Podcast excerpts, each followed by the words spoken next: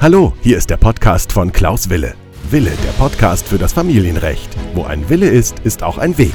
Herzlich willkommen und es geht auch gleich los.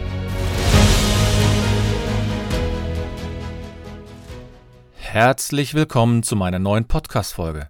Mein Name ist Klaus Wille und ich freue mich, dass ihr wieder dabei seid bei der Podcast-Folge Nummer 112. Und heute geht es in meinem Podcast um die Scheidung. Ich werde immer wieder gefragt in meiner Beratung, in meinen ähm, Informationsgesprächen, welche Unterlagen benötige ich eigentlich für die Scheidung? Und deswegen beschäftige ich mich heute etwas genauer mit diesen mit dieser Frage, oder es sind ja eigentlich mehrere Fragen, weil es ja auch mehrere Unterlagen sind.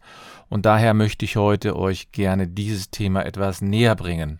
Das heißt, für diejenigen ist diese Podcast-Folge, die natürlich gerade kurz davor stehen, einen Anwalt zu beauftragen für das Scheidungsverfahren oder sich entschließen wollen, eine Trennung einzuleiten und sich überlegen, ja, welche Unterlagen benötige ich auf jeden Fall, falls ich später mal eine Scheidung einreiche. Und dafür ist dann diese Podcast-Folge bestimmt. Und ich möchte euch nochmal einladen, auf meinem Instagram-Profil mir zu folgen oder in meine Facebook-Gruppe zu kommen. Ich poste dort regelmäßig neue Beiträge, neue Erkenntnisse, neue Entscheidungen, neue Tipps und Ratschläge.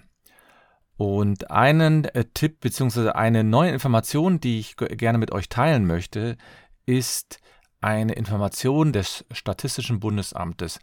Bevor wir also jetzt auf die Unterlagen für die Scheidung kommen, vielleicht mal eine Statistik. Und zwar, äh, das Bundesamt für Statistik hat eine neue äh, Statistik über die Eheschließung veröffentlicht. Und zwar haben im Jahr 2021 so wenige Menschen äh, geheiratet wie noch nie. Nach den vorläufigen Angaben des Statistischen Bundesamtes haben 2021 nur circa 358.000 Paare die Ehe geschlossen. Und damit wurden noch einmal circa 15.500 weniger Ehen geschlossen als im Vorjahr. Das heißt, es gab nochmal einen Rückgang, denn schon 2020, also im ersten Corona-Jahr würde man sagen, gab es auch einen Rückgang, nämlich nochmal um 10 Prozent. Das heißt, es gab im Grunde genommen nur in den, also in der Bundesrepublik muss man sagen, gab es im Grunde genommen keinen niedrigeren Stand für die Eheschließungen in Deutschland, also auf dem Gebiet der Bundesrepublik Deutschland. Wenn man jetzt nochmal schaut, wie die Situation war mit den Geburten. Die Geburten in Deutschland sind dagegen auf einen neuen Höchststand seit 1997 gestiegen. Und zwar gab es wirklich eine, eine Vielzahl von Geburten von Kindern, nämlich fast 800.000 Kinder sind ähm, geboren worden und das ist wirklich ein Höchststand für die letzten, äh, wir 25 Jahre fast. 1997 hatte man ähm, fast 113.000 Kinder, die geboren worden sind, aber jetzt sind es, ist es mal wieder ein neuer Höchststand. Das ist natürlich eigentlich eine erfreuliche Zahl, finde ich, wenn mehr Kinder auf die Welt kommen. Aber letztlich ist es ja auch so, ja, jeder muss ja selbst entscheiden, ob er Kinder bekommt oder nicht. Aber für diejenigen, die natürlich Kinder haben, freue ich mich natürlich. Ich habe ja auch selbst Kinder, deswegen weiß natürlich, welche äh, tolle Erlebnisse man hat und welche Verantwortung aber auch damit ähm, einhergeht. Denn es ist nicht ganz einfach, mit Kindern manchmal äh, für sie zu sorgen in den jetzigen Zeiten. Da kommt natürlich einiges auf einen zu und für diejenigen, die also jetzt neue Eltern geworden sind, denen gratuliere ich herzlich. Aber wir reden heute sozusagen von einer Situation, die im Grunde genommen, ja, ich nenne es jetzt mal, äh, ja, unter Umständen äh, am Ende einer Beziehung stehen, nämlich äh, von der Scheidung. Und für diejenigen, die also meine Podcast-Folge ja schon häufiger äh, mitbekommen haben, die wissen, dass eine Scheidung natürlich eine gewisse Voraussetzung hat. Und ich habe das schon in anderen Podcast-Folgen ja mitgeteilt. Da brauchen wir natürlich eine gewisse Trennungszeit, brauchen dort also sozusagen klare, das klare Bekenntnis, dass man eben nicht mehr mit jemandem verheiratet sein möchte. Diese Entscheidung ist nicht immer ganz einfach zu treffen. Diese Entscheidung, dass man sich wirklich von jemandem trennt, ist wirklich schwierig denn da hängen natürlich auch sehr, sehr viele weitere Folgeentscheidungen mit dran. Also wenn man sich trennt, dann hängt natürlich unter anderem die Entscheidung damit zusammen, ja, was ist denn mit dem gemeinsamen Haus oder was ist mit den gemeinsamen Kindern, was ist mit gemeinsamem Eigentum. Also da gibt es eine Vielzahl von Entscheidungen, die auch gefällt werden müssen. Und ich möchte natürlich dann gerade an diejenigen, die jetzt kurz vor der Trennung stehen oder sich gerade frisch getrennt haben, nochmals das Angebot herausgeben, dass ihr sich, dass sie sich natürlich gerne an mich wenden können und wir in einer persönlichen oder einem Online-Beratungsgespräch die entscheidenden Fragen klären können. Sollten Sie aber schon ein bisschen weiter sein, das heißt, wenn die Trennungszeit zum Beispiel schon abgelaufen ist, dann steht natürlich irgendwann auch die Entscheidung, ob man sich scheiden will, bevor. Und wer sich scheiden lassen will, der benötigt zumindest ein paar Dokumente, ein paar Unterlagen. Und das kann im Laufe des gesamten Scheidungsverfahrens sogar noch mehr werden. Und darauf möchte ich heute nochmals ein bisschen hinweisen. Zum einen ist es natürlich so, dass wir die Heiratsurkunde benötigen. Ja, das ist das Dokument, was man vom äh, Standesamt übergeben bekommen hat. Entweder hat man das im, im Stammbuch oder man hat das vielleicht auch nur so als Dokument. Das heißt, dort steht drin, wo und wann man genau geheiratet hat. Und da stehen sozusagen die ganzen harten Fakten drin. Datum, Ort, ähm, die kompletten Namen der Eheleute, ja, das Alter der Eheleute, und das ist natürlich eine, sind alles wichtige Daten, die man auch später für die Scheidung benötigt. Und dann ist es natürlich, jetzt nicht zum, zu Beginn äh, braucht man das jetzt nicht, aber am Ende quasi, nämlich wenn der Scheidungstermin ist, braucht man natürlich auch einen aktuellen Personalausweis oder Reisepass. Also da macht es natürlich Sinn, wenn man sich entschlossen hat, die Scheidung einzureichen, dass man dann natürlich auch sich einen Personalausweis besorgt, der aktuell ist. Und wie wir wissen, ich weiß nicht, ähm, diejenigen, die in der Corona-Zeit versucht haben, irgendwelche Pässe zu beantragen oder Termine zu bekommen, das hat schon mal ein paar Monate gedauert. Deswegen ist es natürlich so wichtig, dass Sie alle diese Unterlagen dann vorrätig haben. Aber es ist natürlich so, dass man, dass damit nicht alles sozusagen beendet ist. Also wir brauchen diese Unterlagen, die zumindest die Heiratsurkunde brauchen wir natürlich, die müssen Sie natürlich Ihrem Anwalt übergeben, weil der muss diese in, zumindest im Kopie und einige Gerichte verlangen dann auch dieses Dokument im Original. Beim Scheidungstermin, also im Termin, können wir sozusagen dann auch den Personalausweis vorlegen. Das heißt, das brauchen wir dann auch, weil die Gerichte dort wirklich sehen wollen, ob der oder diejenige, die den Pass vorzeigt, auch wirklich die äh, Beteiligte an dem Scheidungsverfahren ist. Ich habe meinen Richter gefragt, ja, hat sich dann mal schon mal jemand im Grunde äh, Falsches hier hingesetzt oder so? Da hat der äh, Richter mir gesagt, nee, er hat das bisher nicht erlebt, aber er hat das wohl von, schon von Kollegen gehört, dass es da wohl schon mal ein paar Unstimmigkeiten gab. Und der Richter, bei dem ich dann in dem Scheidungstermin saß, der sagt, deswegen lässt er sich auch standardmäßig immer den Personalausweis vorlegen. Das ist ja auch nur eine Sache von 30 Sekunden. Die nehmen den Pass in die Hand, schauen vorne, schauen hinten, ob die Daten mit dem Scheidungsantrag übereinstimmen, also sowas, ob da der komplette Name zum Beispiel angegeben ist. Manchmal gibt man nur den ersten Namen an, dabei haben die vielleicht auch mehrere Namen, ja. Vielleicht heißen die dann Hans-Dieter Peter oder man gibt dann eben nur Hans-Dieter an oder so. Da ähm, schauen die eben nochmal nach, dann schaut man vielleicht nochmal nach den Geburtsdaten nach. Ja, ob das auch wirklich richtig aufgenommen worden ist. Und dieser Ausweis ist natürlich auch wichtig, das darf man nicht verkennen, für die Staatsangehörigkeit. Denn die Staatsangehörigkeit in solchen Verfahren hat natürlich eine Relevanz für das anwendbare Recht unter Umständen. Und das kann deswegen relevant sein, weil man zum Beispiel überlegen muss, ja, äh, wo, wenn die äh, Ehescheidung jetzt in Deutschland eingereicht wurde, aber die Parteien haben ausländische Staatsangehörigkeiten und vielleicht haben sie auch im Ausland ge gelebt, dann kann sich da etwas verändern. Und da rate ich sowieso immer bei ausländischen Parteien, dass sie sich immer versuchen, einen äh, Fachanwalt für Familienrecht hinzuzuziehen, weil die Sache nicht ganz unkompliziert äh, werden kann.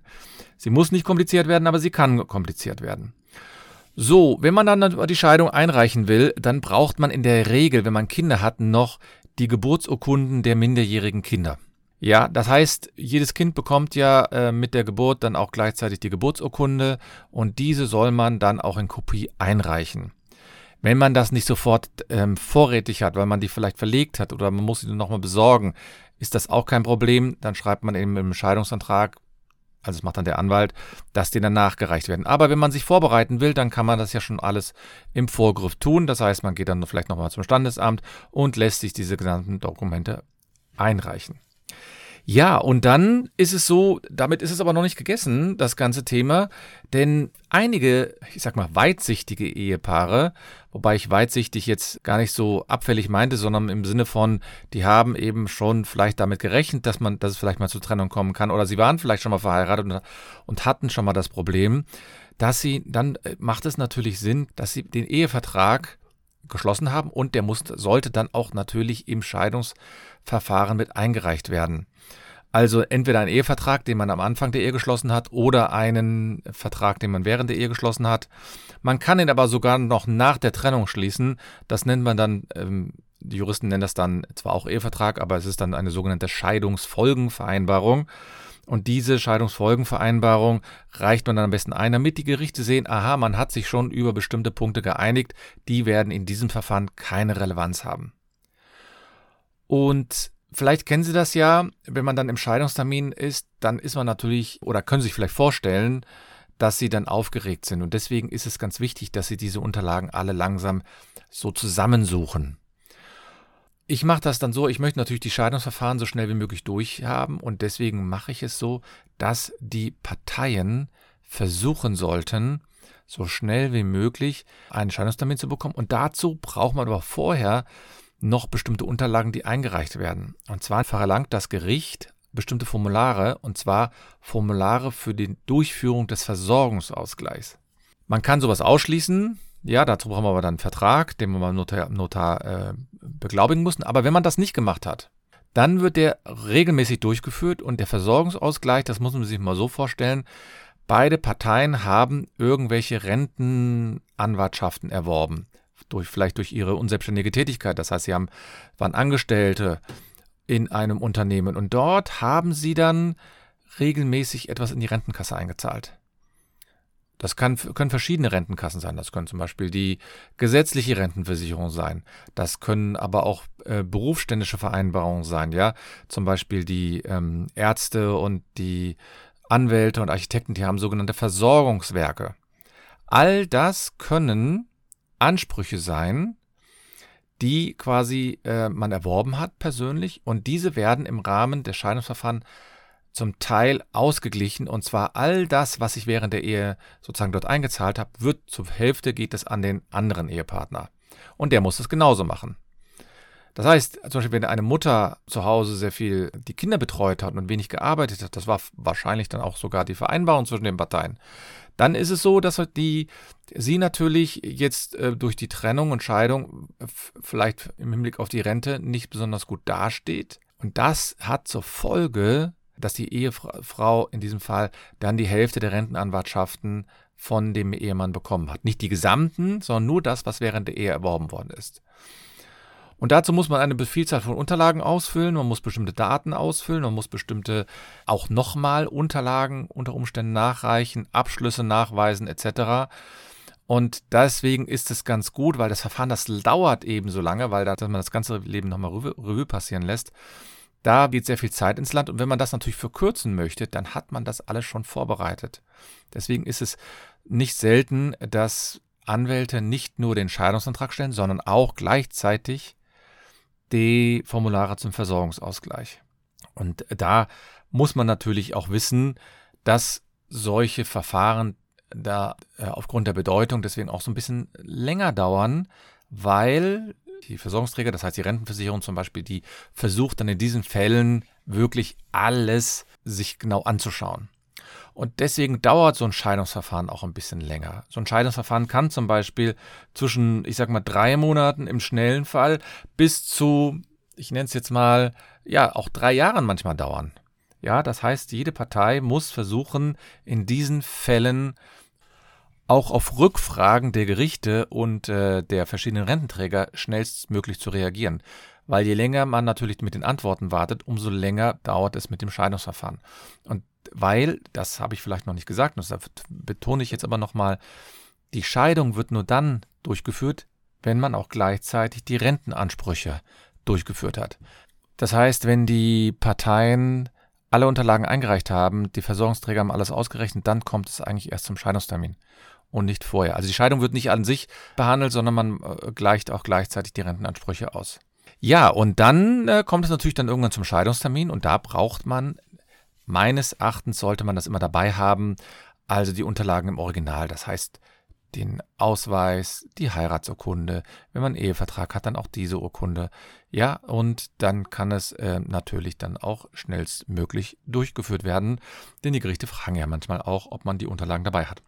Ja, das war heute eine, ja, ich sag mal eher formale Folge, so nenne ich das jetzt mal, denn diese Folge sollte natürlich heute mal ein bisschen wieder Input geben. Ich habe in der letzten Zeit ja viele Interviews äh, geführt und deswegen heute wollte ich mal wieder ein bisschen juristischen Input geben was man also für die Scheidungsverfahren als Unterlagen benötigt.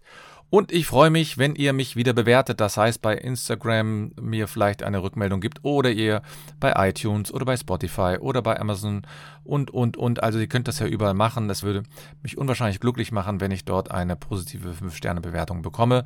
Das hilft mir dann auch weiter, denn dann sehe ich auch, sozusagen, dass sowas gut ankommt. Solltet ihr Themenwünsche haben, dann einfach an mich wenden. Solltet ihr irgendwelche Fragen haben, dann könnt ihr euch gerne an mich wenden unter anwalt.anwalt-wille.de oder auf www.anwalt-wille.de. Ich bin also gerne bereit, eine kurzfristige Beratung auch für euch durchzuführen. Ich wünsche euch alles Gute und wir hören uns nächste Woche. Bis dann.